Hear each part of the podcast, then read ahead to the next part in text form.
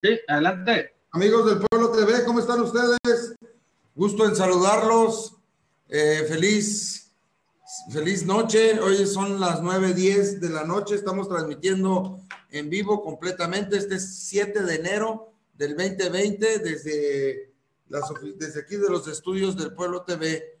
Eh, muy buenas noches. Esta, queremos agradecer a Yashir Pantoja, quien es el presidente del partido B Coherente, aquí en Baja California Sur, el, partido local, con, confiliación local. Ya ven ustedes que estamos haciendo un ejercicio de ver a todos los actores en este proceso electoral del 2021. Ya hemos entrevistado al presidente del PRD, del PRI, del PAN, de Morena. Y pues en esta ocasión tenemos la fortuna, queremos agradecerte, Yachir, esta noche. Feliz año y buenas noches. Muy buenas noches. Eh, yo al contrario te quiero dar las gracias por tomarnos en cuenta. Somos un partido nuevo, somos un partido joven. Sin embargo, debo admitir que siempre hemos contado con las puertas abiertas en tu medio. Un saludo a ti. Feliz año para ti y para todo tu auditorio. Y pues ya no tan joven, ya pasaron la primera elección, ¿verdad? La primera prueba. Sí, sí, muy fuerte. retuvieron el registro en la elección pasada. Así es. ¿Y qué planes para este 2021? Eh, ¿Cómo va Coherente? Pues son muchos los planes, este, hay mucho trabajo por hacer y, pues tenemos un gran reto que es el, el 2021, en, el 2000, en el 2018 pasamos el, el reto, el primer reto que tuvimos como proyecto político, como fuerza política, que fue nuestro primer proceso electoral, es donde nos medimos, donde pues teníamos una gran incertidumbre de qué tanto había penetrado nuestro mensaje, qué tanto había penetrado el mensaje de cada uno de nuestros candidatos. Pero pues gracias a Dios nos fue muy, muy bien. Eh, obtuvimos 12 mil votos, quedamos como quinta fuerza política. Y en este 2021, pues queremos repetirlo, queremos seguir creciendo, creciendo poco a poco y creo que lo vamos a lograr, estoy seguro de ello.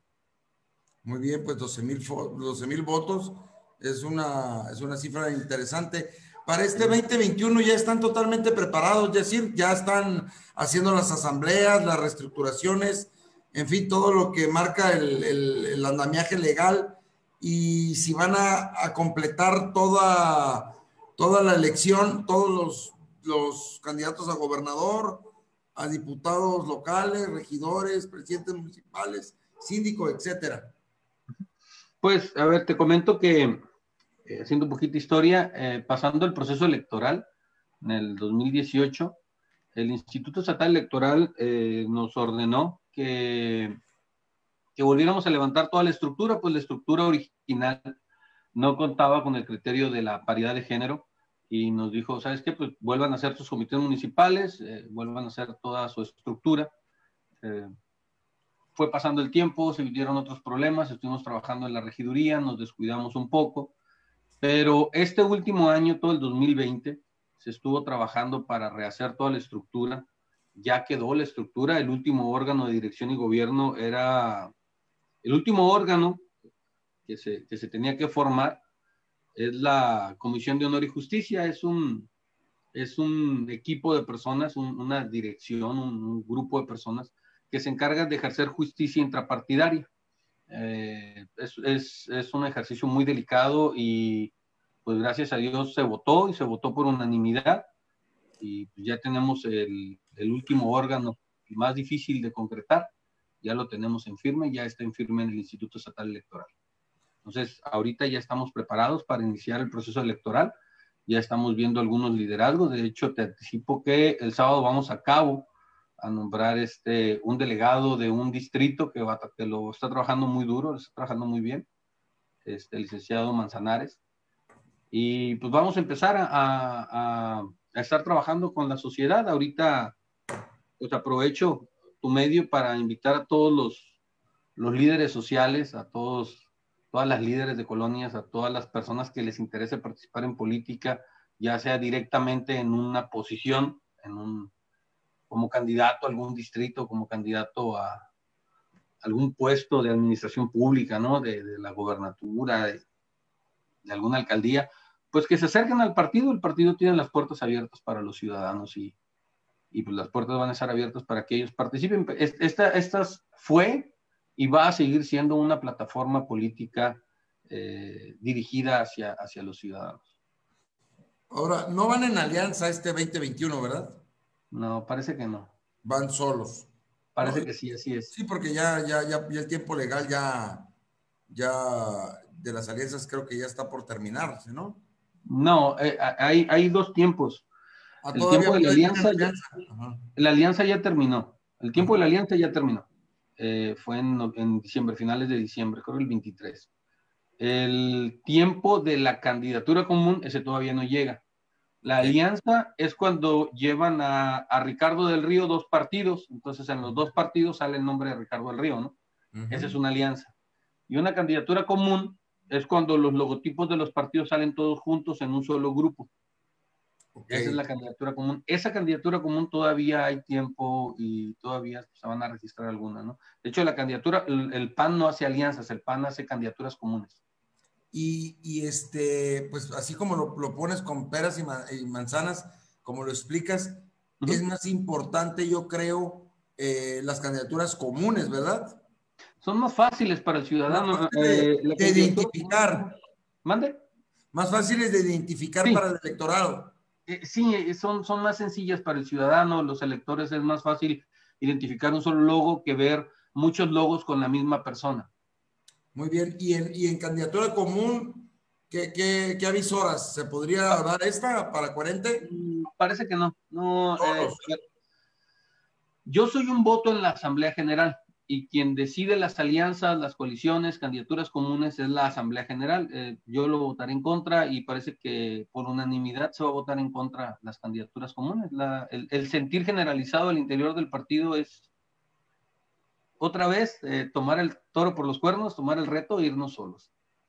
Y bueno, pues esto habla eh, de reto, precisamente de valentía, porque, porque no es fácil. ¿Cuánto es lo que ocupan, Yacir, de votos para, para pues yo sé que no, estás tú ahí para mantener, eh, para, para, nada más estar sobreviviendo, para ganar, pero arriba de 12 mil votos, ¿verdad? No, eh, bueno, a ver, dependiendo cuál, cuál sea la posición, ¿no? En, promedio vamos a hablar de, la, de posiciones a una diputación, estamos hablando de unos 7.500 votos por cada distrito, el distrito que pretendo ganar, ¿no? Y este, para la gobernatura van a ser como 130 mil votos. Oye, este, ahorita regresándonos a un poco, ayer yo entrevistaba a un, no sé, compañero o excompañero. ¿Has visto tú a los, has tenido contacto tú, por ejemplo, con personas que te ayudaron o que fueron candidatos en la elección pasada como, como Adán Rufo, como este, estas personas? ¿Has, tenido contacto con ellos? Tiene rato que no se acercan al partido pero las puertas están abiertas para todos los ciudadanos, los militantes, en especial para personas tan importantes como, como ellos, ¿no? Que trabajaron muy, muy duro, muy arduo en el proceso electoral 2018, son líderes, verdaderos líderes al interior del proyecto. Oye, este, también por ahí hacía unos comentarios estos candidatos de, de, de, de coherente de tu partido, que en la Comisión de Honor y Justicia estaba no sé si tu, tu esposa o tu suegra. A mi esposa. En la Comisión de Honor y Justicia. y, tu suegra en el comité municipal. Presidenta también. Ajá. Y eso, ¿qué, qué, pues no sé, ¿cómo lo ves tú? ¿Cómo, qué mensaje se podría malinterpretar a la ciudadanía? O, eh, si lo quieres malinterpretar, lo puedes malinterpretar, ¿no? Todo se puede malinterpretar, pero la realidad de las cosas es que en casa es mi esposa, pero aquí en el partido es una líder que fundó el partido, cofundadora con todos los demás, y tiene derechos político-electorales los cuales se le tienen que respetar. No es una persona que acabe de llegar al proyecto, es una fundadora, militante fundadora del proyecto. Este, de hecho, para formar el partido eh, recibimos aportaciones de un, servidor, de Emma, de mi esposa, de otras personas, de don Jorge, el, esposo de la regidora, que nos apoyaron con gasolina, que nos, ahí están en los registros, ¿no? Emma, mi esposa, es una de las personas que nos apoyó desde antes de la fundación del partido y por mucho tiempo ella fue excluida. O sea, el hecho de ser mi esposa fue, lejos de, ayudarla, fue una lápida con la que tuvo que cargar. Nunca, no se le tomaba en cuenta, ella siempre eh, se sentía relegada. Eh, mm, sí, pero por ella misma, pues, ella misma se relegaba porque decía, es que yo no quiero participar, yo sí quiero participar, pero no me atrevo porque soy tu esposa. Entonces, lejos de ser un, un plus el ser mi esposa o, algo, este, ella siempre se retrajo. Quien, a quien se lo agradezco públicamente eh, fue a nuestra líder estatal de mujeres, a la maestra en ciencias Nancy eh, González Betancourt. Ella fue la que en los cursos de capacitación fue la que incentivó a mi esposa y le dijo, oye, pues que seas esposa del presidente no quiere decir que no puedas participar. Además, eh, el, quien la votó, quien votó a ella, es la Asamblea General. En la Asamblea General yo represento un voto de 49. No, no fue mi decisión. Este, honestamente voté a favor de ella, por, por supuesto. Voté por mi esposa, por respaldarla. Este, pero ganó por unanimidad. Todas las personas eh, votaron a, a, favor de ella y de su planilla, entonces no fue una imposición, simplemente fue pues, ella conquistó el corazón de los, de los delegados de la Asamblea General y votaron por ella. Y, en el caso, y en el caso de, de, su mamá, que viene siendo tu suegra aquí para el municipio de La Paz, igual es fundadora y votó por la Asamblea. Lo que pasa, lo que pasa es que ella, eh, ella es una líder de colonia. Ah, okay. es una líder que nos ayudó desde un principio y la responsabilidad, cuando se hizo el partido, en el, en el estado de Baja California Sur, eh, se tuvieron que juntar afiliaciones y se tuvieron que hacer asambleas. Las asambleas era pues hacer asambleas en el municipio de Los Cabos, de La Paz, de Comondú, de Mulegé, de Loreto, se hicieron asambleas en todo el estado. Y este, la, la, persona responsable por hacer las asambleas en el municipio de La Paz, pues fue precisamente la señora Juana María, que es mi suegra, ella hizo cinco asambleas, ella organizó cinco asambleas, hizo cinco asambleas. Te comento que en el municipio de Los Cabos no pudieron hacer una sola asamblea, es muy complicado hacer asambleas. Y la persona que más asambleas hizo en, todo el estado fue ella. Sin embargo, también por la misma razón que mi esposa, por, por ser mi pariente, decía, no, y decir, es que esto puede ser nepotismo, yo no quiero participar. La persona que, una de las personas que que se ganó la posición para, para ser eh, primera regidora en el, en el pasado proceso electoral, fue ella. Y renunció a esa posición precisamente por ser mi suegro. O sea, a ver, las que terminan siendo mis parientes terminan, este, pues sintiéndose que está mal. Sin embargo, en esta última ocasión eh, tuvimos la ventaja de que la, el proceso electoral lo llevó el Instituto Estatal Electoral. Sí, supiste, ¿no? Que hubo un proceso electoral interno que el Instituto Estatal Electoral lo organizó. Todos los procesos internos los, los, este, los, los, audita, el, porque precisamente ya. Pero no los organiza. ¿Perdón? Todos los audita, pero no los organiza. No. Este, en nuestro caso, el Instituto Electoral nos ayudó a organizar un proceso el proceso más democrático que puede existir en un partido político es cuando los militantes del partido salen y votan. En este caso, este, pues ella se inscribió en su planilla y, y, no fue la única planilla, hubo otra planilla que también se inscribió, que también fue con los militantes y fue a conquistar el voto. A ver, en la Asamblea General yo soy un voto de 49, en los votos de los militantes yo soy un voto de 2.500, ¿no? Sin embargo, eh, mi suegra trabajó y como ella fue la que organizó este, las asambleas, ¿te acuerdas que te comenté que ella organizó cinco asambleas aquí en el municipio de La Paz? Pues también ella fue la que más afilió. Y pues quienes estaban afiliados, pues sus amigas, personas que la conocían, personas que la quieren. Y pues ya fue con esas personas a pedirles el voto y fueron a votar en un proceso completamente transparente y limpio, unas elecciones completamente transparentes. Sí, lo, que, sí, yo entiendo porque pues ellos son miembros fundadores y, y ayudaron. hay, un, hay un momento en que también eh, los partidos se vuelven entes públicas, es decir, si es bien, si es bien entendido, los empiezan a formar, pues, partido viene de que dice parte de la sociedad. Entonces lo empiezas a hacer con amigos, con, con familiares, con leales, pero llega un momento, que ya es el caso de Puente, que gana una elección, que se vuelve un ente público. Ustedes reciben poco, mucho dinero, pero reciben dinero de los, de los, de los ciudadanos. Y hay cosas que son legalmente y hay otras que la gente pues no las mira muy bien. Tú, tú, tú bien sabes que, que, que, si algo se ha quejado la gente, una vez que pasa, que, que, tiene esta madurez, que yo te felicito a ti, a los que te ayudaron, porque no es fácil formar un partido, ir solo y, refrendar y volver a ir solo, ¿no? Pero también hay, hay, hay voces que, que, dicen que los partidos se vuelven este, este, entes familiares, ¿no? Entonces, sí. Eh, yo, te, yo, yo ya escucho tu, tu, pero llega un momento en que, en que ya los partidos dejan de ser de los que los crearon, este, empiezan a ser ya de la, de la sociedad, ¿verdad?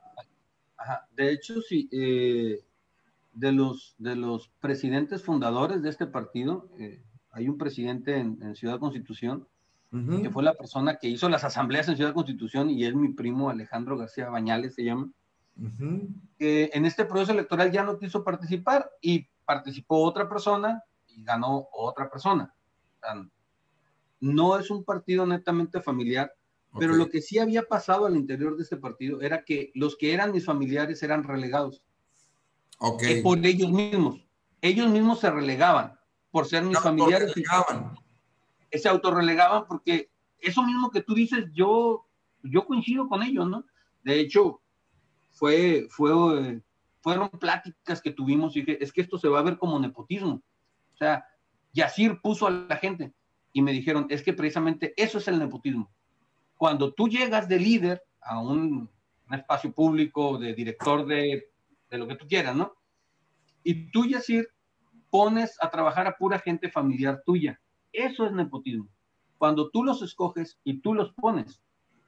Pero cuando los que lo pones son la militancia o cuando tú abres un proceso electoral a que los militantes y los formadores y los fundadores del partido voten de una manera, y luego siquiera, ni siquiera fue un voto abierto, que tú dijeras, levantar la mano y yo los estaba viendo feo, ¿no? Es un voto libre y secreto, fue un proceso electoral igualito que los demás.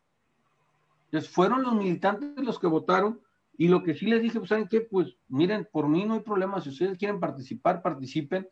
Este, Nancy como capacitadora, como formadora de liderazgos de mujeres al interior del proyecto, la maestra en ciencias Nancy González Betancourt, este, ella fue la que las impulsó, impulsó a mi esposa, impulsó a, pues a mi suegra. Y pues ni modo que me dijeran, yo les dijera, no, no participo. muy bien, oye. Sería arbitrario, ¿no? Y para los... Yo, decirles a, yo decirles a dos militantes que no participen, porque tenemos cierto lazo consanguíneo, ¿no? De familiaridad, eso sí sería, eso yo sí lo vería, pues, como muy... Pues sí, todos tienen derecho a participar. Oye, decir, ¿cómo van a ser, cómo va a ser el método de selección de los candidatos? El, el para gobernador, por ejemplo. El método de selección de candidatos es la manera más democrática en la que un partido puede tomar sus decisiones. La manera más democrática en la que un partido puede tomar sus decisiones es con su asamblea general. Es el órgano más grande. Hay varios órganos de dirección al interior de un partido político. Por ejemplo, yo soy el presidente del comité estatal y, este, y somos un grupo de 12 personas, ¿no? hay, hay los grupos de los comités municipales, pero hay un órgano que es preponderantemente importante y es el más grande del partido. Se llama la Asamblea General. La Asamblea General, en caso de Baja California Sur Coherente, está formado por seis miembros de cada municipio, o sea, tres miembros de los comités directivos municipales y tres afiliados de cada municipio está formado por los 12 miembros del Comité Directivo Estatal, está formado por los presidentes de los comités sectoriales, que son el sectorial de mujeres, sectorial de, personas con discapacidad, sectorial de personas trabajadoras, sectorial de personas de la tercera edad, sectorial de jóvenes, sectorial de, empresarios y sectorial de trabajadores. Este, el órgano más democrático al interior del partido es la Asamblea General. ¿Y de cuántos miembros? La Asamblea General la que va a votar a los candidatos. ¿Cómo va a ser el sistema? ¿Cómo va a funcionar? Vamos a lanzar una convocatoria abierta, no a los militantes del partido, a toda la sociedad. Toda la sociedad puede inscribirse. Este, si tres o cuatro personas se quieren inscribir en el distrito 5, pues son tres o cuatro personas que la Asamblea General va a votar. O sea, y en función de qué va a votar la Asamblea General, en función de que esas personas eh, conozcan la ideología, hayan recibido el curso de inducción a los temas libertarios, a la ideología libertaria, que es la que abandera este proyecto. Es un proyecto libertario, siempre lo hemos dicho. Y, este, y en función de, de eso y, y, pues de lo que los miembros de la Asamblea General consideren apropiado, pues van a votar en favor de uno o de otro de los aspirantes, ¿no? De los que se inscriban como candidatos. Sí, muy bien. O sea, se lanza una convocatoria abierta a la sociedad, donde Ricardo del Río Manrique se puede inscribir como candidato a gobernador me dan un curso de inducción, pues ahora sí que express de ideología, y me someto a, la consideración de la asamblea, que es de cuántos miembros? 49. De 49 miembros, y ellos en forma económica, o como diga la convocatoria, eh, en forma como diga la convocatoria, van a, votar, y así es como vas a sacar los candidatos. Así es. Es, es, es, es el método. Eh, eso a través, obviamente, de la vigilancia de nuevo del Instituto Estatal Electoral, ¿verdad? Por supuesto que vamos a pedir la participación del órgano electoral como un observador y un garante de la transparencia y de la de, que todo sea bien, que haya un testigo. Oye, ¿y están listos para, eh, eh, está lista la estructura de coherente para cuántas candidaturas hay que, hay que... Son como ciento y tantas, como 120, como 120 con suplentes y todo, creo que son más. Sí, con suplentes, este, regidores, síndicos, todos son como pasaditos de 100. 300. No, pasaditos de 100. Ah, pasaditos de 100. Y los, los, los, los, los, tienen ya, los, vaya, los se pueden lograr. Sí, sí, sí. y la otra es cuidar, cuidar la elección, los representantes en cada casilla, ¿no? Ah, eso ya estamos trabajando en eso. También. Sí, eso ya estamos trabajando. En, la, defensa del voto. Sí, la defensa del voto y los representantes de casillas. Sí. Muy bien, este, pues no sé, a ver, esta entrevista, como siempre, ya sabes, mi querido Yachir, es en vivo, ¿no? Y tenemos abiertas los comentarios a las gentes que amablemente nos, nos, nos están siguiendo esta noche, que estamos platicando con Yachir Pantoja. Este, hay algunos comentarios algunos saludos, saludos, Alma Miranda, buenas noches. Félix Enrique López Chinchilla, te saludo. Este, oye, eh, había más comentarios por aquí, déjame. Están abiertos a... ¿Y los tiempos? Hablan de los tiempos. ¿Cuándo es la convocatoria, más o menos? A mediados de febrero vamos a lanzar la convocatoria. Y para decidirlo de la candidatura va a ser el 3 de marzo, va a ser la Asamblea General. Hasta marzo. Y me dices el 3 de marzo es cuando se va a votar. El mes de marzo es cuando se va a votar. El 3, 3 de marzo. El 3 de marzo.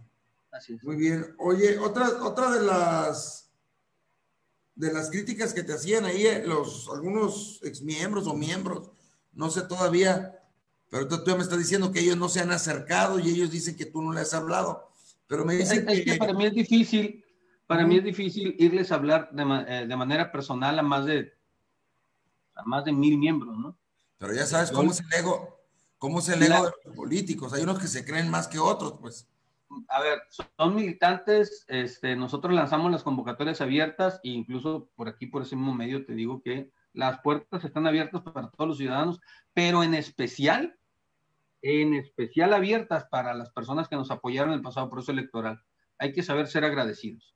Ah, ok, muy bien. Sí, porque sí noté el día que hice la entrevista que sí, estaba una otra misma señora ahí que había sido candidata a diputada, ¿no? Entonces están abiertas las puertas. Ese podría ser tu, tu, tu, mensaje, ¿verdad? Jamás, jamás le he dejado de contestar el teléfono a, nadie, mucho menos a un miembro. Y si en algún momento no contesto, eh, en una hora, media hora después estoy regresando la llamada. Digo, tú eres un medio de comunicación, siempre te he dado tu lugar. Siempre, siempre, sí, sí. Otro, pero pues es la queja que dicen los, dirigentes, los, los, militantes. Oye, otra es que combinen ahí la oficina que tienes con tu negocio privado con la del comité estatal.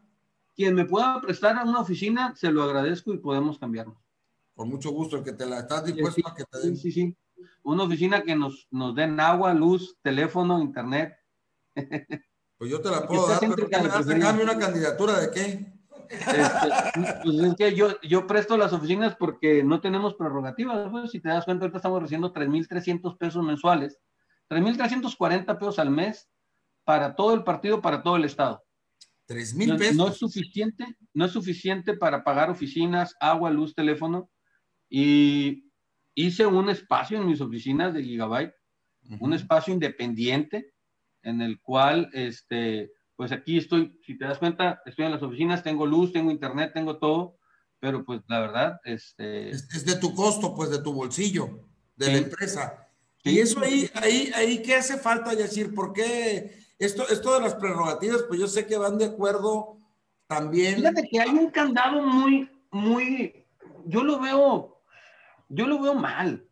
Hay un candado en la ley, hay un candado en la ley, este, que dice que yo tengo derecho al, a prerrogativas pasando el 3% de la votación. Nosotros tuvimos el 4.8%, algo así. Tuvimos más, casi, como casi el 5% de la votación. Entonces deberíamos de tener prerrogativas, ¿no?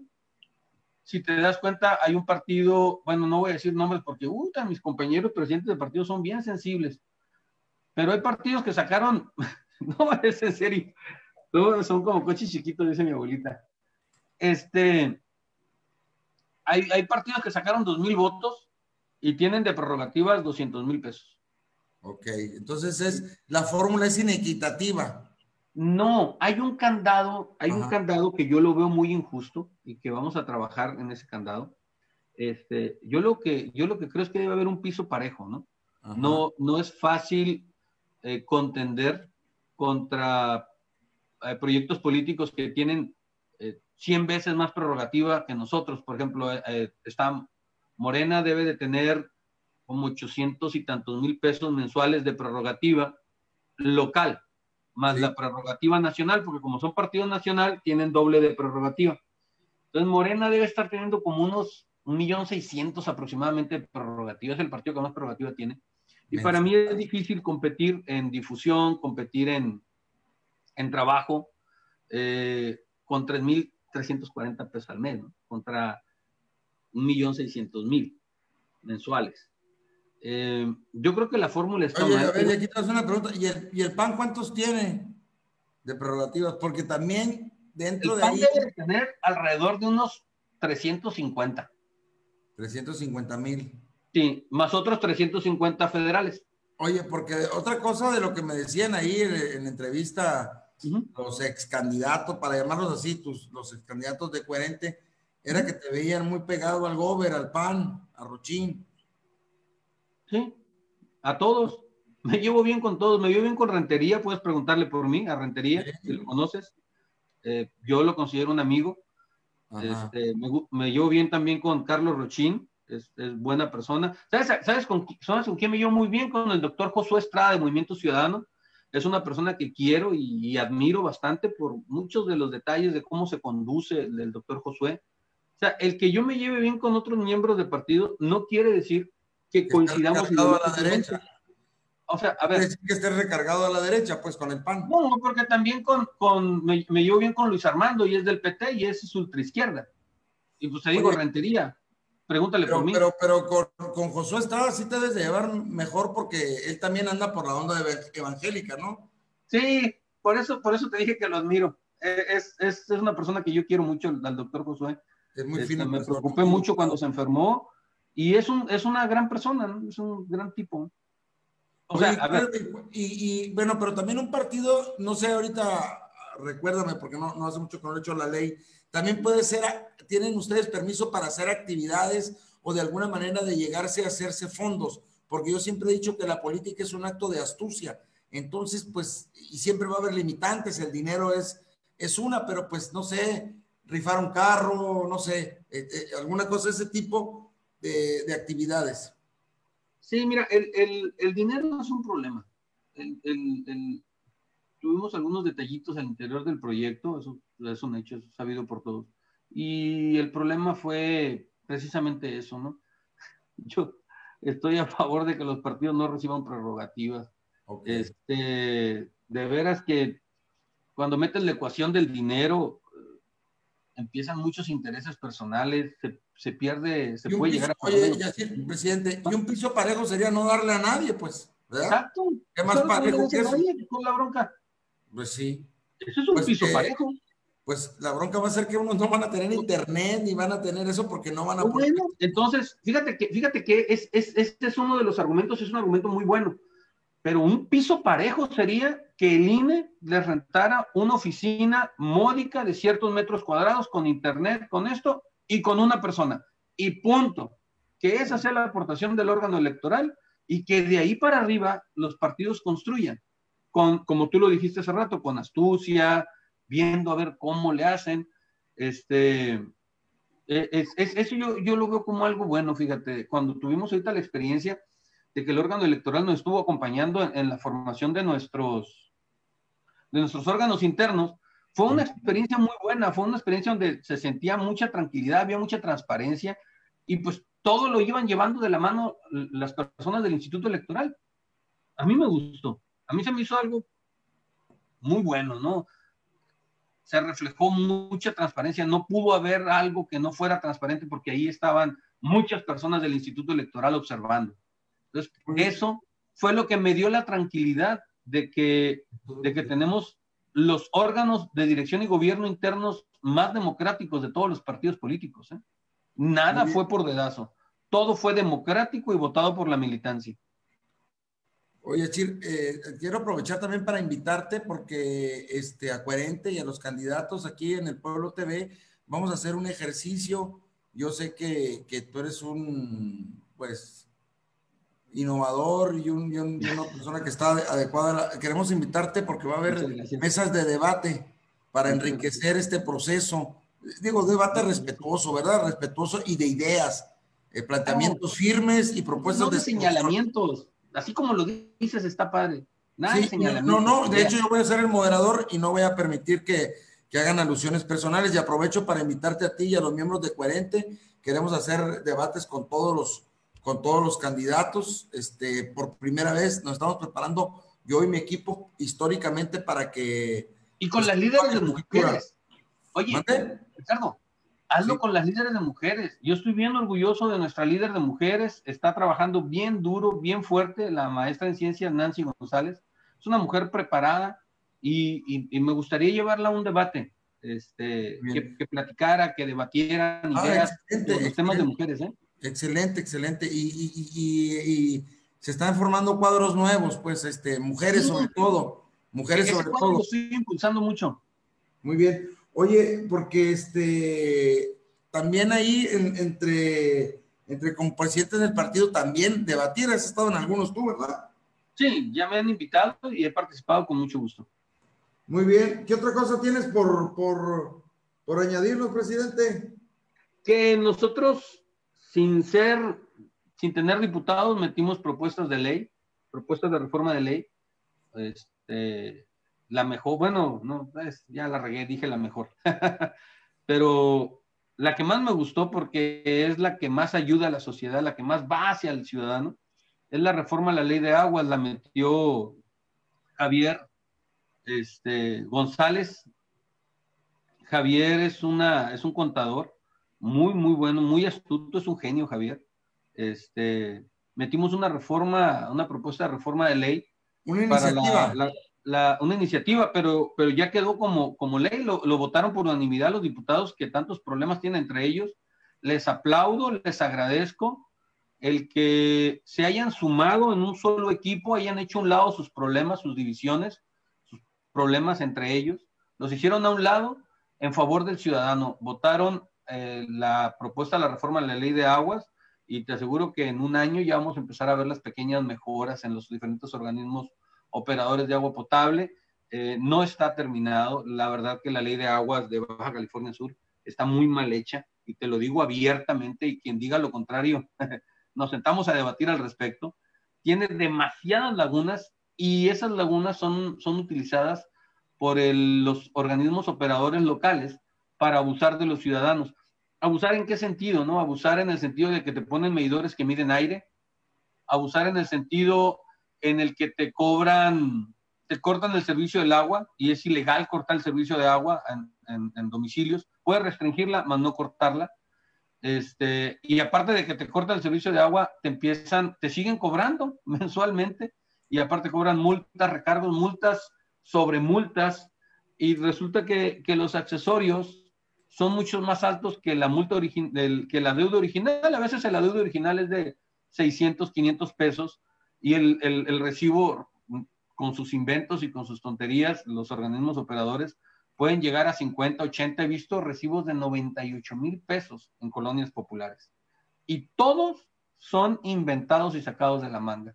Eh, la reforma de la ley de aguas, un día sería bueno que me invitaras también y, hacemos un, un, programa, brother, de qué fue lo que propusimos, qué pasó y qué quedó pendiente y cómo eso va a ayudar, o sea, va a cambiar de manera positiva y va a ayudar al ciudadano este, a no ser tan abusado por los organismos operadores. Y, bueno, es que se ha dicho que se ha dicho que el Zapa es, es la caja chica, ¿no?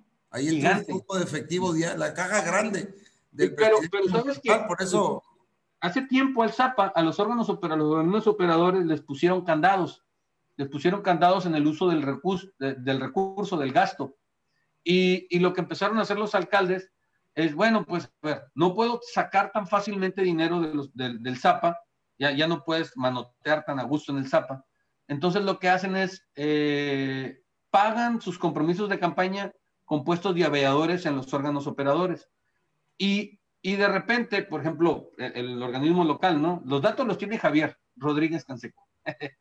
Los datos precisos, por eso te digo, un día platicamos de eso. 120 millones de pesos de gasto del ZAPA, que es lo que gasta al año, de los cuales 110 millones son de nómina. Y solamente le quedan 10 millones al año para gasolina, para tuberías, reparar fugas, arreglar motores, arreglar todo. Oye, como que está muy abultadita la nómina, ¿no? y así es como lo hicieron los, los alcaldes, le hacen los alcaldes, pues para poder sacar tajada de un lugar donde ya no pueden manotear tan fácilmente de los recursos. ¿Y quién es el que termina pagando los platos rotos? El ciudadano, con tarifas altísimas y con servicios pésimos, y siempre con pretextos, es que no hay agua, es que tú, ciudadano, tiras el agua. Sabes que, que la mayoría del desperdicio de agua no, no es por el ciudadano, es por, por la red de aguas en mal estado y son las fugas que hay abajo de las calles. Ese es el verdadero problema y por ahí está el desperdicio de agua, no en el ciudadano, pero los políticos siempre van a intentar, tú ciudadano es el culpable y echarte la culpa a ti de su incompetencia. Esta iniciativa la presentaron a través de, de esta nueva apertura de Congreso Abierto. Mira, la verdad, e, este, este Congreso ha hecho cosas buenas, han tenido muchos problemas. Ah, a ver, no digo que todo lo que han hecho es bueno, ¿eh? para nada, jamás. Pero han hecho cosas buenas. Y una de las cosas mejores que hicieron, una de las que, que, yo me quedo como que, wow, qué bien que hicieron eso, es que antes para, para presentar una iniciativa tenía que ser un diputado. Y si el diputado no la llevaba, pues, hazle como quieras. Y después se abrieron a las iniciativas ciudadanas, pero tenías que juntar miles de firmas y si cometías un error en tu propuesta, ¡pum! Desechada. Y si la querías corregir, corrígela, carnal, pero mete firmas otra vez. O sea, era, la verdad, era, eran candados para que los ciudadanos eh, no se pudieran acercar. Ajá, no se pudieran la gente. Ahora, este Congreso, desde que entró, votó una reforma para que cualquier ciudadano sin necesidad de una sola firma pudiera presentar las iniciativas. Y gracias a eso se presentó esta iniciativa y se han presentado varias, las cuales eh, les, ha, les ha ayudado a los diputados, les ha hecho la vida más fácil, porque ya han votado cosas con las que ellos casi no trabajaron. Pero bueno, a ver, dejemos eso de lado. Lo importante que es que gane el ciudadano. tú, Ricardo, como, como ciudadano, como subcaliforniano que eres, haz tu propia iniciativa y vas y la presentas y la reciben y están obligados a darle seguimiento. E, o sea, está padre, hay, hay mejoras que hacer, hay muchas mejoras. Creo que, creo que sí. Creo que la manera de decirlo, presidente, es que no lucen las cosas buenas por, el, por los pleitos y eso que pasó. No, no le van a lucir nunca una cosa buena a esta, a esta legislatura. Oye, pero pues ya, ya tendrás manera tú de hacer las cosas ahí porque se dice que vas en primera fórmula como diputado plurinominal por 40. Tienen ganas de estar diciendo eso. no sé si voy a ser así, honestamente, no lo sé. Pero pues es, que, es, que, honestamente, pues también te la mereces, porque digo, no, no te ha tocado, eh, formaste un partido, has dado la cara, has estado ahí a viento y marea, ya llevaste una elección y, y pues te voy a decir lo mismo que le digo a Alejandro Tirado de, del Partido este, Verde. ¿no? digo Alejandro Tirado, ¿eh? me llevo muy bien con él. Es muy divertido, Alejandro está igual de loco que yo. bueno, amigo, pues, te, queremos agradecer esta entrevista de casi una hora. Este, pasó rápido. Este, no sin antes agradecerte esta, esta entrevista, amigo líder, dirigente de Coherente, extenderte la invitación a ti y a todo el comité directivo de Coherente en Baja California Sur para que las puertas del pueblo TV están abiertas. Sabes, tienes mi WhatsApp, échame un grito cuando veas tú que hay un cuadro ahí que quiera externar, que se quiera comunicar con la, con la sociedad, con muchísimo gusto, compañero. Pues muchas gracias, Ricardo, te lo digo de todo corazón. Este, cualquier vez que me hables, para mí es un honor voy a tomarte la palabra y este, voy a acercarme un poquito para, para presentar y para impulsar algunos, algunos cuadros. Este, Nancy, la líder estatal de mujeres, que la verdad la admiro, es una mujer muy, muy preparada, muy valiente. Y me gustaría cerrar, cerrar esta participación invitando a los ciudadanos a, a un par de cositas, ¿no? Los invito a que se acerquen a veces 40, las puertas están abiertas, así como contigo, mi Ricardo. Cualquier persona que venga es atendida, es recibida y si no tengo tiempo en ese momento, la agendamos en un par de horas, nada de que en una semana o días. Así no funcionan las cosas aquí incoherentes. Somos ciudadanos atendiendo y recibiendo ciudadanos. Y por último, invitar a los ciudadanos a que participen en el proceso electoral, ya sea como candidatos o sea yendo simple y sencillamente a votar. Recordemos que en México los ciudadanos tenemos el poder, pero ese poder lo tenemos solamente un día cada tres años, señores un día cada tres años. Pasando ese día, el día de las elecciones, si no saliste a votar, vas a tener que aguantarte con ese tipo de, de perfiles, a veces no los idóneos que son los que llegan. Pero ¿por qué pasa eso? Porque los ciudadanos no quieren participar en política y no quieren participar al grado que ni siquiera quieren ir a votar. Votar es la principal herramienta para generar cambios. Aprovechémosla. Así es. Sí, así es, es una obligación ciudadana, ¿verdad? Pues muchas gracias, Yacir, estamos pendientes. Te mando un saludo y un abrazo a la distancia. Cuídate, Hasta Gracias. Muy bien, amigos. Fui Ricardo del Río Manríquez para el Pueblo TV. Buenas gracias. Buenas noches, gracias. ya, buenas.